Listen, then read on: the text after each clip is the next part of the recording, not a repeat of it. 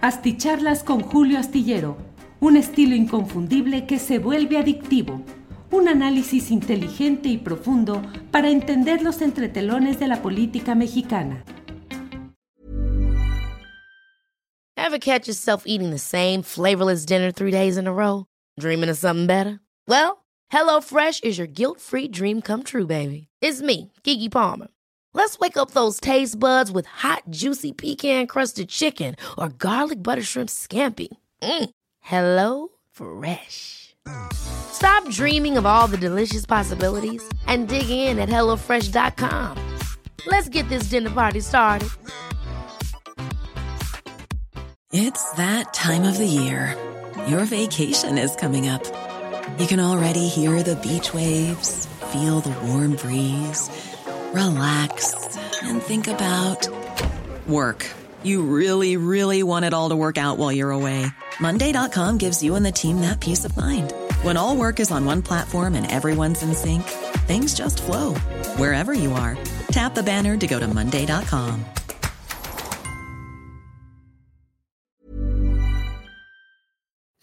Hola, muy buenas noches. Buenas noches. Hoy es el viernes 24 de febrero de 2023, 24 de febrero de 2023, y tengo el gusto de saludarle en este día en el cual, como siempre, pues como está sucediendo día tras día, pues hay información muy interesante relacionada con distintos temas. Desde luego, el tema novedoso ha sido la publicación en el diario El País por parte de dos reporteros experimentados y confiables el hecho de que el país en su edición México, que ha publicado el tema de una segunda develación de plagios de la ministra Yasmín Esquivel, ahora en su tesis de doctorado. Eh, ha sido pues un golpe, me parece a mí que demoledor ya de lo que quedara de la eh, situación de la ministra Yasmín Esquivel, que como usted sabe estaba colocada en la antesala de competir y muy probablemente ganar la presidencia de la Suprema Corte de Justicia de la Nación. Eh, la propia universidad que otorgó el título del doctorado, la Universidad Anáhuac, usted sabe, una universidad de corte religioso, es decir, bajo el dominio de grupos religiosos, ha, ha dicho que no tiene la capacidad, no tiene las facultades, no tiene las posibilidades reglamentarias para poder retirar el título o hacer algo en relación con lo que hoy se ha dado a conocer en esta edición del diario español El País y que implica que un cuarenta y tantos por ciento de los textos reales de esa tesis para obtener el grado de doctorado habrían sido plagiados.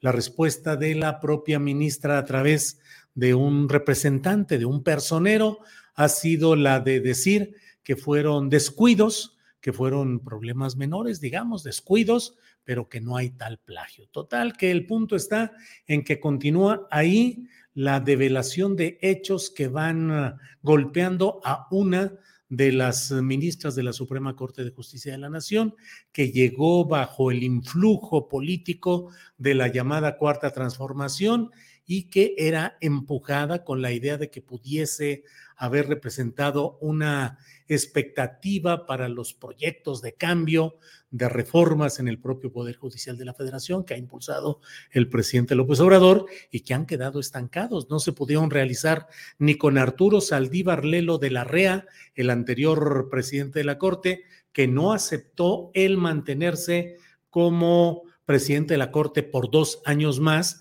como había una pretensión que a última hora en una sesión del Senado fue presentada por un representante del Partido Verde Ecologista de México que a última hora del proceso de votación de una serie de cosas introdujo esta propuesta, un artículo transitorio que estuvo a punto de hacer que se quedara dos años Arturo Saldívar como presidente de la Corte sin que hubiese sido elegido para ese periodo.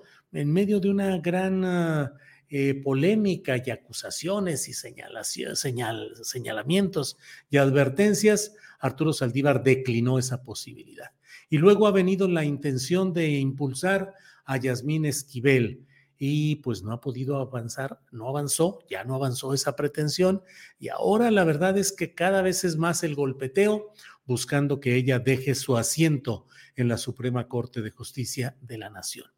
Todo ello lo hemos platicado en más de una ocasión a lo largo de estas eh, videocharlas y de Astillero Informa y en la columna Astillero de la jornada, en el sentido de cómo desde la llegada de la ministra Norma Piña, que fue la beneficiaria de este proceso contra Yasmín Esquivel. No digo que ella lo haya impulsado o haya sido cómplice, no, pero el beneficio político concreto de lo que se hizo contra Yasmín Esquivel fue que se abrió el camino para que pudiera entrar quien finalmente quedó, que fue Norma Piña. Eh, a partir de la llegada de la señora Piña, la verdad es que se han venido produciendo una serie de resultados en litigios, en ah, eh, juicios, que han sido adversos al interés y a la corriente política que empuja a la llamada cuarta transformación.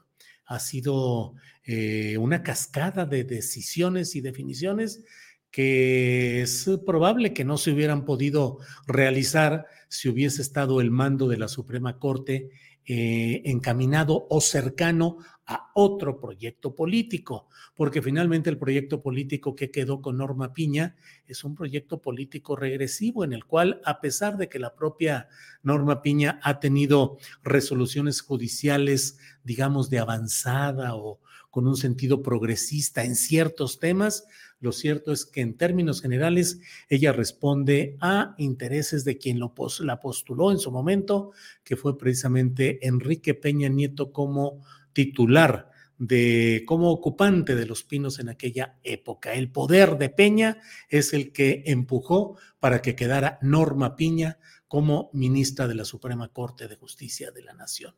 Entonces, entre esas decisiones, hoy podemos eh, acumular, presentar eh, una nueva que ha sido la que se ha tomado eh, en el caso específico de Rosario Robles Berlanga, eh, quien fue, como usted sabe, una política de izquierda emanada, formada en las luchas sindicales universitarias, en las luchas de la UNAM, una mujer de izquierda totalmente que llegó a ocupar cargos públicos, entre ellos fue la suplente, la interina, en el periodo en el cual el ingeniero Cautemo Cárdenas Solórzano dejó la jefatura de gobierno para ser candidato a la presidencia de la República por tercera ocasión a nombre del Partido eh, de la Revolución Democrática.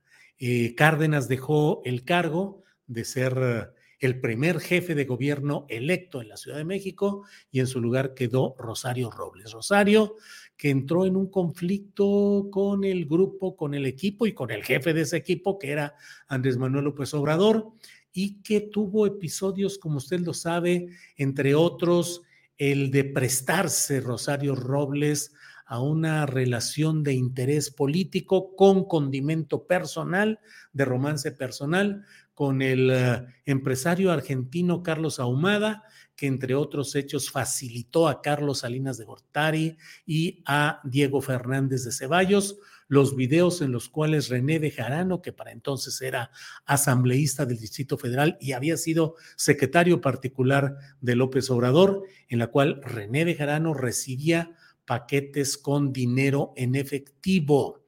Em, de ese golpe que pudo haber frenado obstruido o exterminado la carrera política de López Obrador, eh, no sucedió lo que esperaban y se dio pues una, una continuidad de una guerra política en la cual siempre quedó el estigma para Rosario Robles de haberse prestado y haber servido en los entendimientos, las conexiones y los arreglos de eh, Carlos Ahumada y de los adversarios de López Obrador a tal grado que en alguna publicación de las que se dieron e hicieron sus propios libros Rosario Robles y Carlos Ahumada, explicando toda la historia y dando detalles, en uno de ellos se narra cómo en una visita que Rosario Robles le hizo a Carlos Salinas de Gortari, este le colocó una banda presidencial que tenía el propio Salinas en su armario y le dijo para que la veas, para que veas cómo te sienta, porque la vas a portar, la vas a tener. Pues bueno, ahí está todo esto. Antes, como siempre, déjeme agradecer a todos quienes han llegando, van llegando desde diferentes partes del país y del extranjero a esta videocharla astillada. Gracias a quienes han llegado en primeros lugares y a quienes están atentos a la continuidad de este programa. Debo eh, decirles pues que en esta liberación que hoy se ha dado de Rosario Robles Berlanga, hay una serie de detalles. Las cosas políticas y judiciales no se producen solamente porque de pronto, de manera accidental, se alinean ciertos hechos y se producen ciertas decisiones. Yo soy de la idea, siempre lo he dicho, de que no es cierto aquello de que en política no hay coincidencias. Sí hay coincidencias porque el azar, eh, la fortuna, la mala suerte o la mala suerte eh, pueden influir también en decisiones y en procesos políticos pero también hay una gran cantidad de hechos políticos que pueden interpretarse, analizarse a la luz de sus antecedentes, a la luz del contexto para poder entender qué es lo que está sucediendo. Y en este caso, yo no puedo desligar lo que ha sucedido hoy con Rosario Robles de esta nueva postura y esta nueva oleada de resoluciones judiciales que se han dado desde la llegada de la ministra Piña a la Suprema Corte de Justicia de la Nación, que es la presidencia del poder, eh, del poder, del poder judicial federal. Entonces, mire, leo lo que ha publicado Daniela Barragán, la gran reportera que publica en Sin embargo y que conduce programas en la plataforma de Internet de este mismo medio, eh, ha publicado una nota en la cual dice que Rosario Robles Berlanga quedó exonerada del delito de ejercicio indebido del servicio público del que se le acusó en 2019. Y no solo eso, agrega Daniela Barragán, también se liberó de la inhabilitación que la Secretaría de la Función Pública le notificó en 2021, cuando estaba eh, Irma Heréndira Sandoval como titular de esta Secretaría de la Función Pública y con la que se le impedía ejercer algún cargo público durante 10 años. Así, en dos días, dice Daniela Barragán, Robles Berlanga quedó libre de todo proceso y puede regresar a ocupar algún cargo público. Eh, pues Rosario Robles fue a esta reunión tomada de la mano de su hija Mariana Moguel en compañía de sus abogados, eh, publicó fotografías donde se estaba encaminando con una, donde estaba en su casa o en algún lugar todavía con la imagen de la Virgen de Guadalupe atrás y luego llegó ahí donde escuchó al, eh, al juez de control. Hey, I'm Ryan Reynolds. Recently, I asked Mint Mobile's legal team if big wireless companies are allowed to raise prices due to inflation. They said yes. And then when I asked if raising prices technically violates those onerous two year contracts, they said, What the f are you talking about, you insane Hollywood ass? So to recap, we're cutting the price of Mint Unlimited from $30 a month to just $15 a month. Give it a try at mintmobile.com slash switch. $45 up front for three months plus taxes and fees. Promoting for new customers for limited time. Unlimited more than 40 gigabytes per month. Slows. Full terms at mintmobile.com. Hold up. What was that? Boring. No flavor. That was as bad as those leftovers you ate all week. Kiki Palmer here, and it's time to say hello to something fresh and guilt-free. Hello Fresh. Jazz up dinner with pecan-crusted chicken or garlic butter shrimp scampi. Now that's music to my mouth. Hello Fresh. Let's get this dinner party started. Discover all the delicious possibilities at hellofresh.com.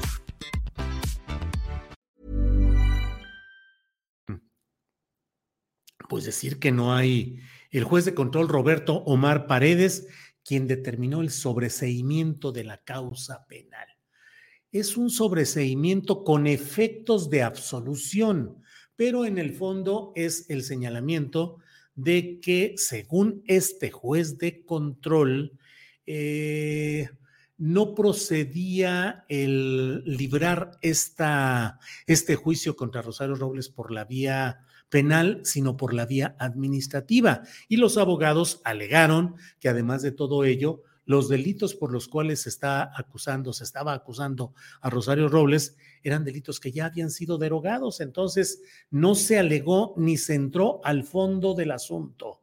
No es una, un análisis judicial en el cual se diga eh, ya analizamos todo absolutamente y es inocente. No, es solamente un procedimiento judicial en el cual se declara que no hay la materia judicial normativa para poder entrar al fondo del asunto.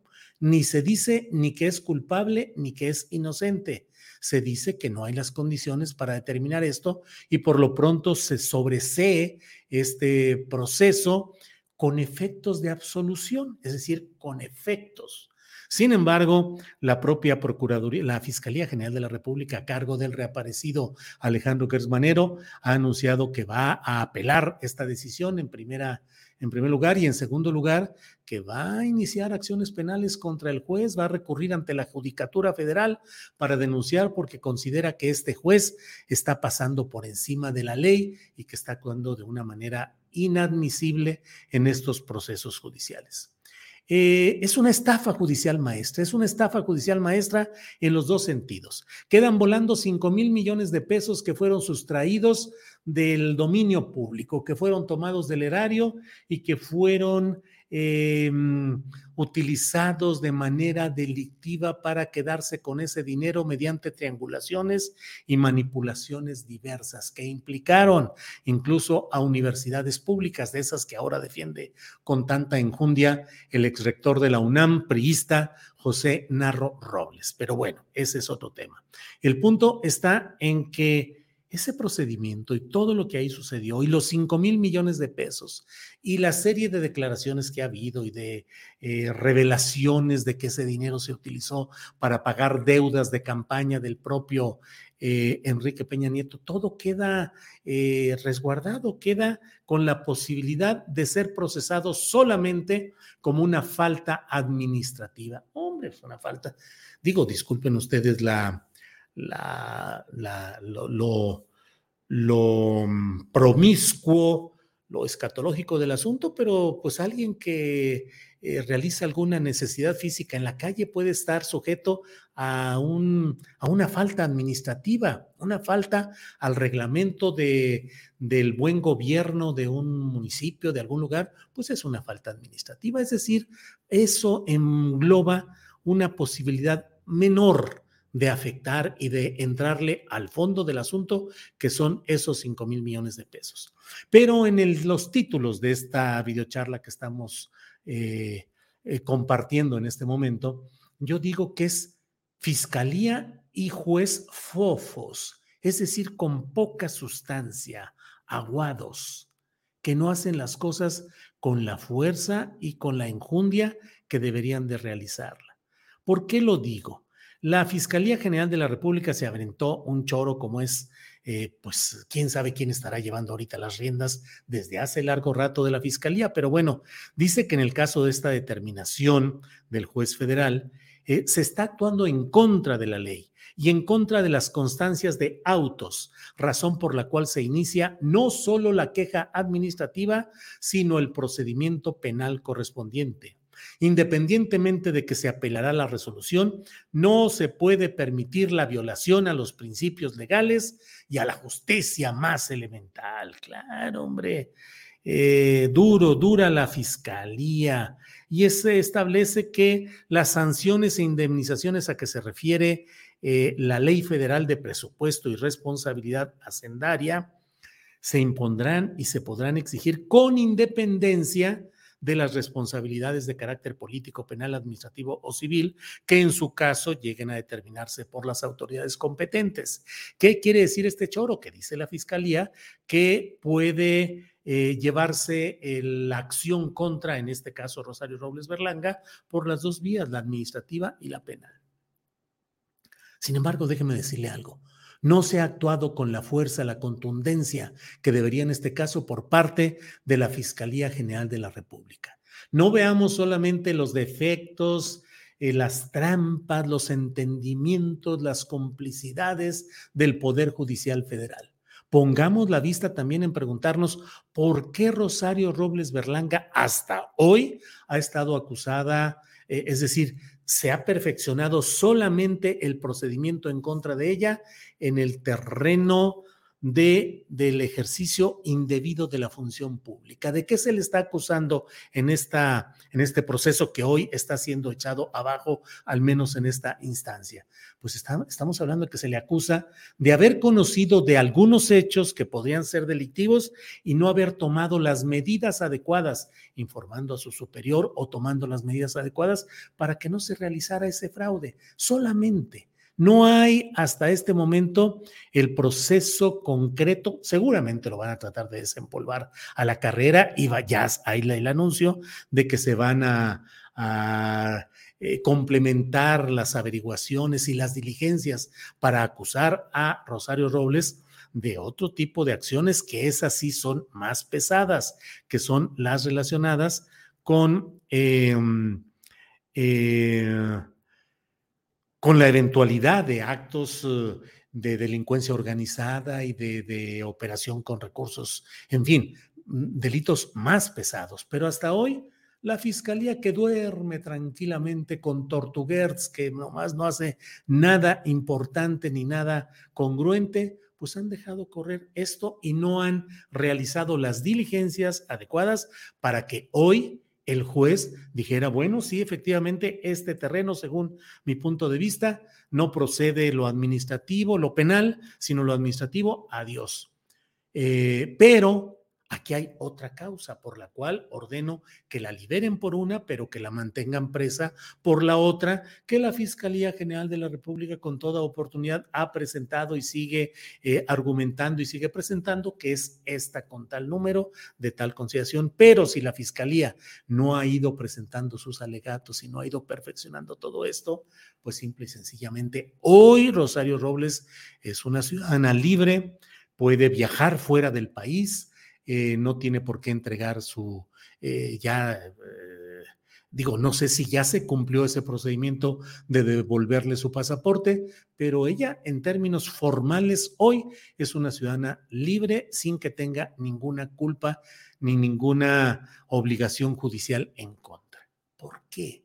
¿Por qué la fiscalía no complementó, no apabulló de ser necesario, si ese era lo que tenía justificado y fundamentado, a un juez para decirle, aquí está esto, esto y esto. No, ha sido una fiscalía fofa, la fofez general de la República. Y si a ello le agregamos que el juez eh, del caso de control, pues dijo, pues no, no veo yo ninguna razón y va para afuera. ¿Qué tanto en todo esto hay motivaciones políticas? ¿Qué tanto hay ineficacia de procesamientos? Pues no lo sabemos y lo iremos viendo a lo largo de este tiempo. Por lo pronto, pues allí está y no dejo yo de subrayar y señalar eh, que junto con la llegada de la ministra Piña a la presidencia de la Suprema Corte de Justicia de la Nación, se han ido produciendo una cascada de decisiones judiciales que resultan muy peculiares. La más reciente está relacionada con Rosario Robles. Estará Rosario Robles este domingo como eh, pues estrella de la marcha eh, en contra del plan B electoral. Eh, quedará Rosario Robles absolutamente en la posibilidad de ser candidata a un puesto de elección popular o ocupar un cargo público más adelante. Eh, la Fiscalía General de la República se desperezará, despertará y dirá, ah, caray, déjenme arreglar aquí algunas cosas que teníamos pues abandonadas porque nadie hace aquí nada a fondo y presentará algo. Eh, habrá de verdad una acción, un intento de acción penal contra el juez que libró esta decisión, pues ya lo iremos viendo. Por lo pronto, en este viernes 24 de febrero, le agradezco mucho la posibilidad que he tenido de platicar con todos ustedes. Eh, como siempre, les envío un saludo. Gracias a quienes han llegado en primeros lugares a la emisión de este programa. Gracias a todos ustedes y nos vemos el próximo lunes en Astillero Informa de 1 a 3, pero yo creo que antes el domingo y si no es que hasta mañana estaremos con un poco más de información, pero seguramente el domingo con lo que vaya sucediendo a lo largo de esta concentración en el Zócalo de la Ciudad de México y en varias ciudades, decenas, noventa ciudades, noventa y tantas llevaban registradas los organizadores, la Ciudad de México y en otras ciudades de México y de otras ciudades del mundo. Así es que Muchas gracias por todo. Descansen este viernesito, agarremos aire, veamos una buena película, lean un buen libro, escuchen buena música, vean una buena serie, disfruten a la familia, disfrutemos de la vida y sus placeres, que los hay también en medio de tanto ruido y tanta decepción y tanta, tanto fragor político y económico que lo hay en todo el mundo y en nuestro país. Gracias por hoy. Hasta pronto. Hi, I'm Daniel, founder of Pretty Litter. Cats and cat owners deserve better than any old-fashioned litter. That's why I teamed up with scientists and veterinarians to create Pretty Litter. Its innovative crystal formula has superior odor control and weighs up to 80% less than clay litter. Pretty Litter even monitors health by changing colors to help detect early signs of potential illness. It's the world's smartest kitty litter. Go to prettylitter.com and use code ACAST for 20% off your first order and a free cat toy. Terms and conditions apply. See site for details. Hold up. What was that? Boring. No flavor. That was as bad as those leftovers you ate all week. Kiki Palmer here, and it's time to say hello to something fresh and guilt-free. Hello Fresh. Jazz up dinner with pecan-crusted chicken or garlic butter shrimp scampi. Now that's music to my mouth. Hello Fresh. Let's get this dinner party started. Discover all the delicious possibilities at hellofresh.com.